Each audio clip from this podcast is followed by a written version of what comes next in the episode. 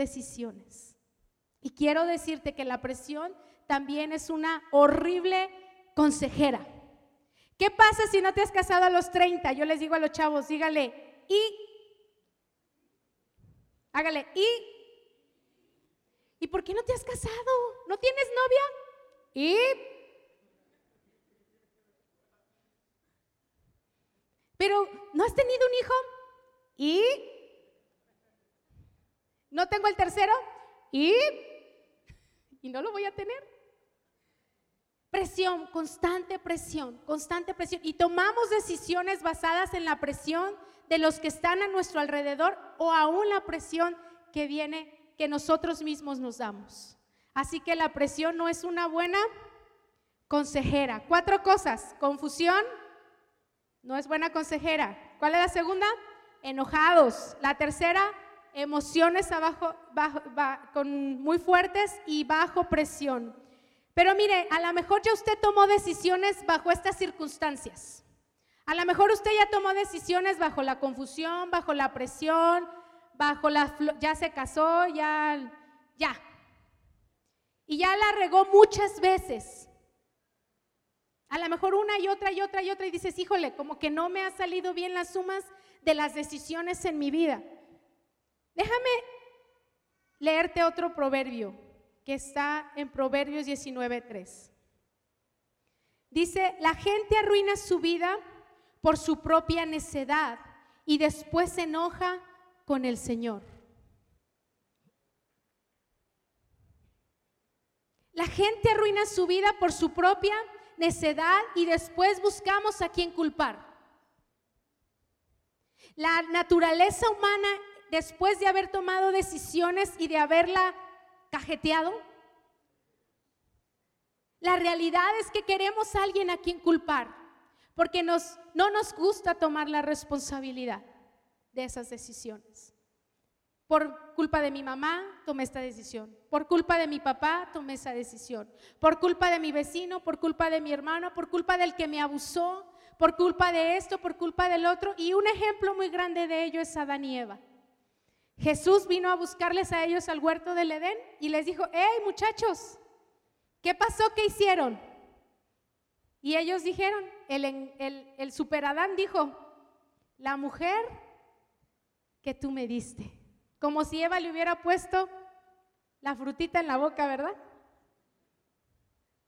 Le echamos la culpa a Dios.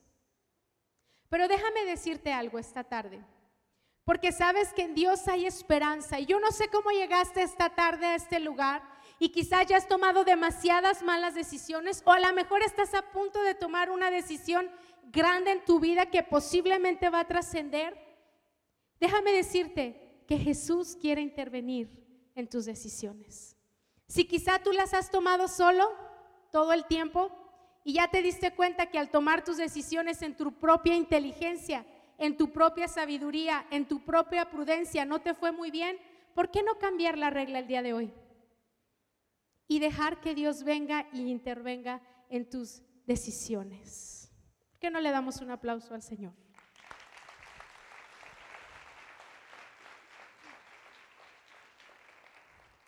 Déjeme leerle lo que dice Juan 9, 6, del 1 al 7. Es la historia de un ciego. Y me encanta esta historia. Y dice Juan 9, dice, mientras caminaba Jesús, vio a un hombre que era ciego de nacimiento. Rabí, ¿por qué nació ciego este hombre? Le preguntaron sus discípulos. ¿Fue por sus propios pecados o por lo de sus padres?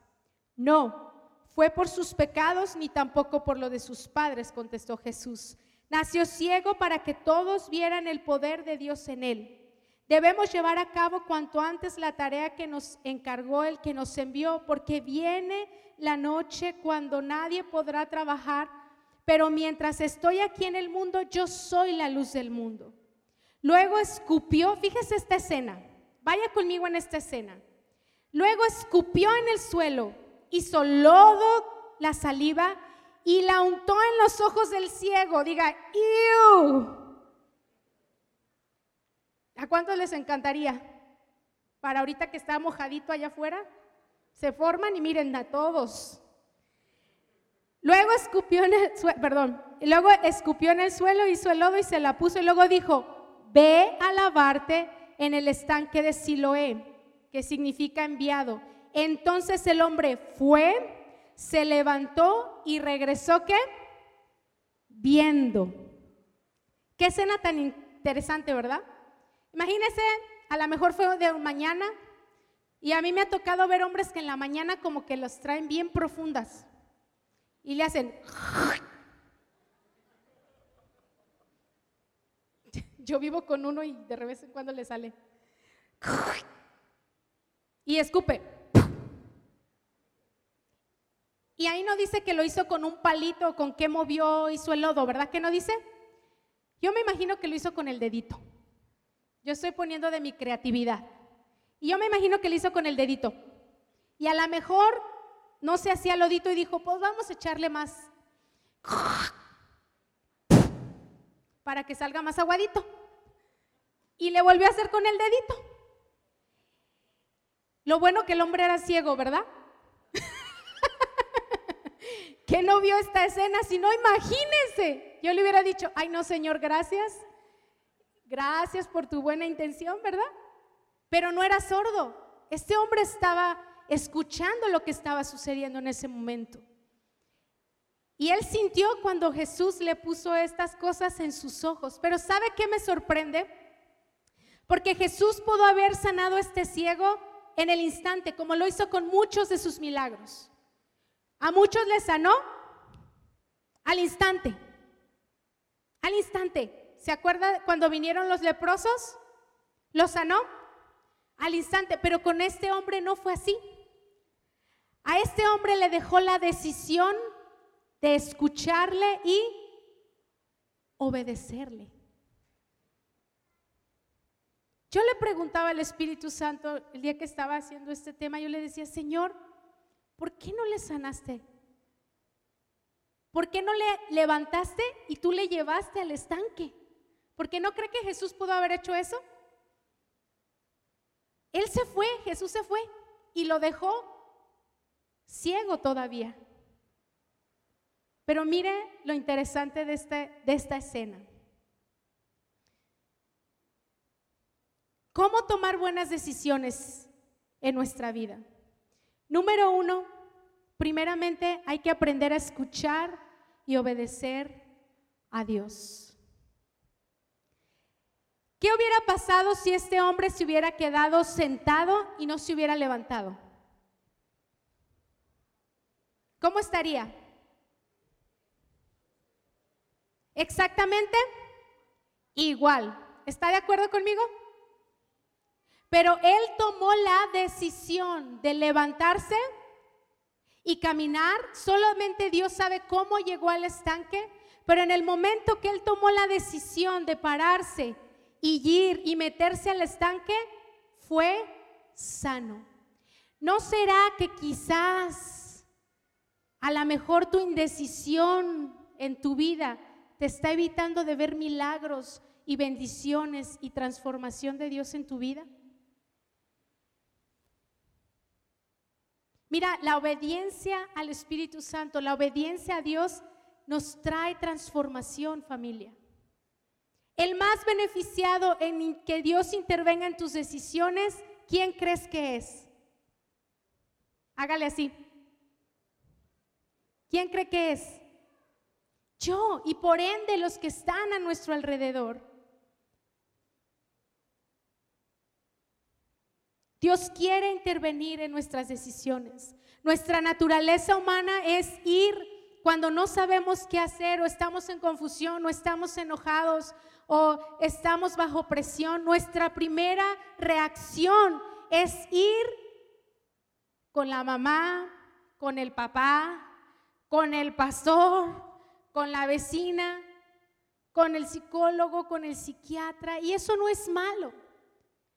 Lo malo es que, déjeme le platico algo, el consejo del ser humano es limitado, porque nosotros no sabemos tu futuro, pero Dios sí sabe tu futuro y Él quiere ayudarte a tomar la mejor decisión.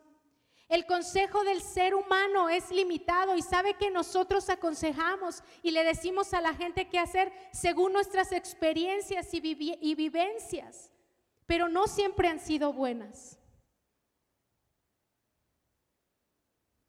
No siempre han sido qué? Buenas. Y a veces lo que escuchamos externo, en lugar de traernos bendición, vida, esperanza, gozo, paz, nos trae más muerte y más dolor en el corazón. Si tú necesitas tomar una decisión, es bueno ir con gente, porque la palabra de Dios dice que también en la multitud de consejeros hay seguridad, pero hay que saber a qué gente ir. Estuve con gente que te ayude a buscar y a escuchar la voz de Dios. Si vas con gente que te dice qué hacer exactamente, pues no vas a aprender a tomar buenas decisiones siempre. Necesitamos aprender a escuchar a Dios. A mí me ha tocado gente cuando yo un tiempo estuve en confusión. Una vez fui con mi pastor cuando era adolescente, con el hermano David. Y yo le dije, hermano David, yo tengo mucha confusión. ¿Qué tengo que hacer? Me dijo, nada. Y yo, ¿ah? Nada. Y recuerdo en otra ocasión también donde yo fui a consejo con él y él me dijo, ah, no te voy a decir qué hacer, tienes que buscar al Espíritu Santo. Y yo, esperando desesperadamente que alguien me dijera, ¿para dónde? Derecha, izquierda, arriba, abajo. Porque para el ser humano es natural, es normal que alguien nos diga qué hacer, pero es difícil escuchar a Dios cuando nos dice qué hacer porque es al último al que vamos. ¿A quién vamos al final? A Dios. Les quiero contar un poquito de parte de, de algo que el Espíritu Santo hizo en mi vida cuando era adolescente y yo tenía que tomar la decisión de casarme a los 16 años. Hágale. Qué pastora tan precoz, ¿verdad? Afortunadamente no me casé a los 16, me casé a los 26, así que se lo recomiendo al máximo, es una buena edad. Y yo recuerdo que cuando yo me hice novia de este chavo, yo tenía como 15 años más o menos, iba a cumplir como los 16. Y mire, este chavo parecía la séptima maravilla. Eso sí no era guapo. Veo a mi esposo y digo, mi esposo es guapo. Este chavo hablaba inglés, era un copastor en una iglesia, tocaba todos los instrumentos que le pusieras, hasta el más exótico, te lo tocaba, cantaba como los ángeles, me compuso canciones. Y era locutor de una radio y yo me acuerdo que todo el mundo me decía, wow, qué partidazo, eso es de Dios, te va a ir súper bien, mira, tú eres una mujer de Dios llamada al ministerio, wow, wow, wow. Pero ese, cada vez que decían wow, wow, wow, yo me ponía más triste, más triste, más triste, más triste, más triste, más acongojada en mi corazón, porque algo dentro de mí me decía que no era la decisión correcta. Pero todo a mi alrededor me decía, hágale. Pero algo dentro de mí, cuando tú vas a tomar una decisión, una forma como Dios confirma tus decisiones es a través de la paz. Impresiones en tu espíritu que Dios pone, que te hace sentir una paz que es más grande que tú. Que dices, esto es de Dios porque es de Dios, porque algo dentro de mí me lo está diciendo. Y yo me acuerdo que mi pastor me habló y me dijo, Clau, ¿qué tienes? Él me conocía muy bien. Me dijo, ¿qué tienes? Y él era uno de los que me había dicho a mí, es de Dios. Y yo sentía tanto dolor de decirle, ¿cómo le digo que yo no siento? ¿Cómo le explico que yo no siento? ¿Cómo le digo que yo, que, yo estoy sintiendo algo diferente? Yo le dije, estoy bien, mentirosa, fíjese. Estoy bien, no pasa nada. No, estoy bien, estoy bien. Pero hay alguien que me conocía todavía mejor y que se llama papá. Y mi papá me sentó un día y me vio a los ojos y me dijo, Claudia, ¿qué tienes? Tú no estás bien. Y yo le dije, ¡ah! Solté a llorar y le dije, papi, no estoy bien. No estoy bien. Fíjate que todo el mundo me dice que está sucediendo esto, pero yo siento algo en mi corazón que me dice que no es la decisión correcta. Y mi papá me vio a los ojos y me dijo, ¿y qué te dice Dios que es la decisión correcta? Yo le dije, me dice que haga esto, esto, esto. Y me dijo, ¿por qué no lo has hecho? Le decía, porque había confusión, porque yo sentía que era, si yo le decía que no, hiciera así, y, y, todo el mundo me decía, y él me dijo, obedece al Espíritu Santo, hija.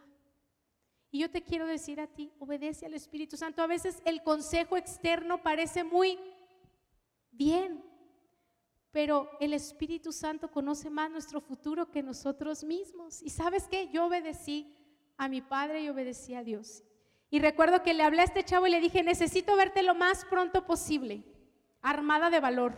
Dije, si es ahora o nunca. Llegó el chavo bien contento. ¿Qué cree? Yo lo terminé, él, él me iba a dar el anillo el 14 de febrero. Ya tenía departamento, muebles, y yo no sabía nada.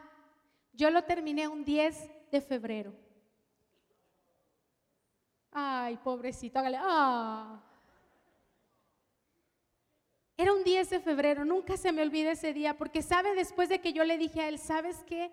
Yo tengo que obedecer y escuchar a Dios. Y él me dice que no. Y él se quedó, ¿cómo? Él me dice que no. ¿Estás segura?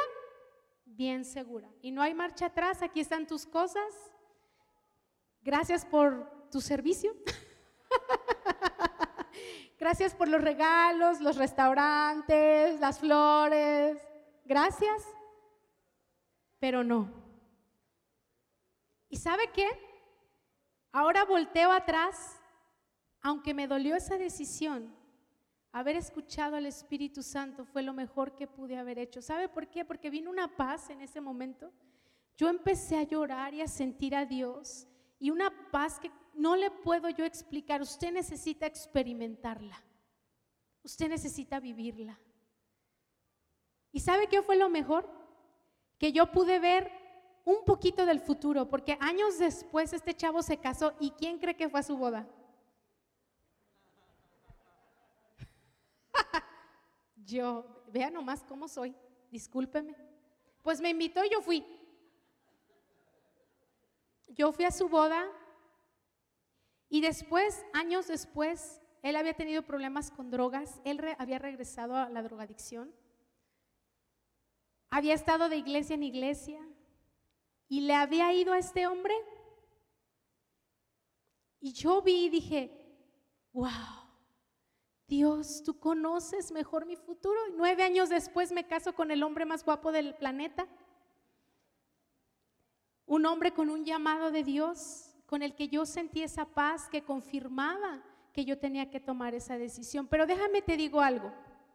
Yo entiendo un poco más este temita ya, porque ahora soy madre. ¿Cuántos padres hay aquí? ¿Cuántos padres les gusta que sus hijos tomen buenas decisiones? Imagínese nuestro Padre Celestial. Yo ahora que soy madre, a mí me conmueve. Yo quiero que Astrid y Avis aprendan a tomar buenas decisiones. Yo quiero que mi hija se case bien. Es el anhelo, el deseo de mi corazón. Que ella encuentre un hombre que la ame, que la cuide, que la respete, que le dé un anillo, que le dé un lugar, que le dé su lugar. Yo quiero que mi hijo haga eso con una damita. Es el deseo de mi corazón como madre. Yo quiero ver a mis hijos sirviéndolo a Dios. Quiero ver a mis hijos amándolo con todo su corazón. Quiero verles haciendo muchas cosas para el reino de Dios. Pero sabe que no son mis decisiones, son las de ellos. Pero como padre yo tengo ese deseo. Imagínate el deseo de Dios por ayudarte a ti en tus decisiones. Imagínate el anhelo de nuestro Padre cuando nos ve y a veces en nuestras decisiones no lo invitamos. Y no le decimos, ven Señor, te invito a que seas parte de mis decisiones. A veces pensamos que sabemos todo como seres humanos, pero déjame te digo algo, sin Dios no sabemos nada. Y somos torpes para decidir. Y estamos muchas veces aquí con un corazón roto, lastimado, recogiendo pedazos de heridas, de decisiones de nuestros padres, de nuestros abuelos, de mucha gente que tomó decisiones mal por nosotros. Y a lo mejor tú ya la regaste muchas veces en tus decisiones, pero Dios como un Padre amoroso quiere tomarte de la mano y llevarte a tomar buenas decisiones porque Él quiere un futuro y un glorioso bueno para ti. Dice su palabra que a los que le aman siempre les esperan cosas buenas y un futuro glorioso. Creo que necesitamos ser más conscientes de nuestras decisiones, ¿verdad? Cuando no sepas qué hacer, espera en Dios. No tomes una decisión. Si no hay nada claro en tu corazón, lo mejor que puedes hacer es esperar. Pero es que se me va el tren, pastora. Y pero es que si no tomo esa decisión de ese trabajo, me van a correr. Y hay un padre que está más interesado en cuidar de nosotros. Y necesitamos agarrarnos de su mano, esperar, hacernos expertos en escuchar y en obedecer su voz. ¿Sabes cuántos padres aquí no nos encanta que nuestros hijos nos escuchen rápido y nos obedezcan a la primera? Yo les enseñé a mis hijos desde chiquitos, desde bebés. Yo les dije, no es un no a la primera. No hay una, no hay dos, ni hay tres. Mi mamá nos, nos contaba hasta diez y nos aventaba lo que encontraba, ¿verdad? Una, dos, tres y los chiquillos allá. Yo les estoy enseñando a mis hijos a obedecer a la primera, porque yo sé que si yo enseño a mis hijos a escuchar y obedecer mi voz, va a ser fácil que aprendan a escuchar y obedecer la voz de Dios. Y a nosotros nadie nos enseñó. Hemos tenido que aprender a trancazos. Pero vale la pena volver a aprender, ¿no cree usted? ¿Cuántos corazones enseñables sabemos aquí? A veces es bueno decirle, Señor, la mejor decisión que puedes tomar es frenar y decirle, Señor, estoy dispuesto esta vez a invitarte a mis decisiones, como ese buen padre amoroso. Si no eres padre, un día lo vas a entender. Y los que ya somos padres lo entendemos perfectamente bien, ¿verdad que sí? Y nos duele cuando nuestros hijos toman malas decisiones. Y nos gozamos cuando toman excelentes decisiones. Y Dios quiere, como ese Padre bueno, ayudarnos a tomarlas a nosotros. ¿Y por qué no se pone de pie esta tarde?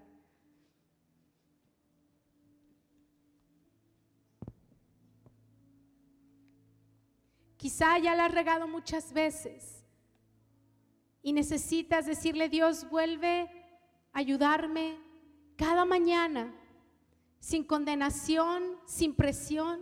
Dile, Señor, yo decido todas las mañanas intentarlo nuevamente, pero ahora no sola, sino de tu mano, no solo, sino de tu mano, Señor. ¿Por qué no levanta sus manos? Y si usted quiere que Dios venga e intervenga en sus decisiones, usted dígaselo, es su decisión, yo no puedo estar usted con usted para decidir. Dígale Dios, ven y interven en mis decisiones.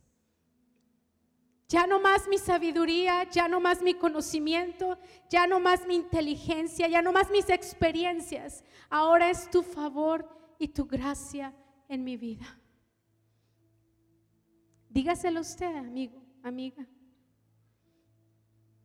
Señor, yo pido que tú intervengas esta tarde, esta noche, en esta reunión. Y si algunos a lo mejor vienen todavía arrastrando consecuencias de las decisiones que han tomado en el pasado, yo pido que tú con tu amor restaures, levantes y así como lo hizo este ciego, él se levantó y tomó la decisión de levantarse de su, eh, de su ceguera, de su estado en el que estaba en ese momento. Y a lo mejor tú estás en un estado de depresión, en un estado de ansiedad, en un estado difícil en tu vida. Yo te quiero decir en el nombre de Jesús, levántate Toma la decisión de dejar de ser víctima y toma la decisión de agarrarte de las manos de Dios como ese Padre bueno y decirle, Dios, ayúdame, ayúdame. Yo decido este día levantarme de mi situación, de mis circunstancias, de las ruinas de mis decisiones y ahora voltear mis ojos al cielo Y ahora voltear mi vista al cielo y voltear y mirarte a ti, Señor.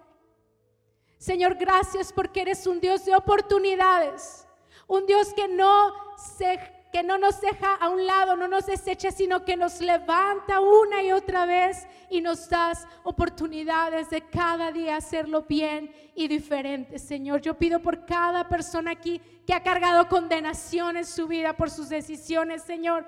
Yo pido que tu amor les levante, les restaure, les abrace y ellos puedan ver un futuro glorioso en un Dios bueno que cuida de nosotros.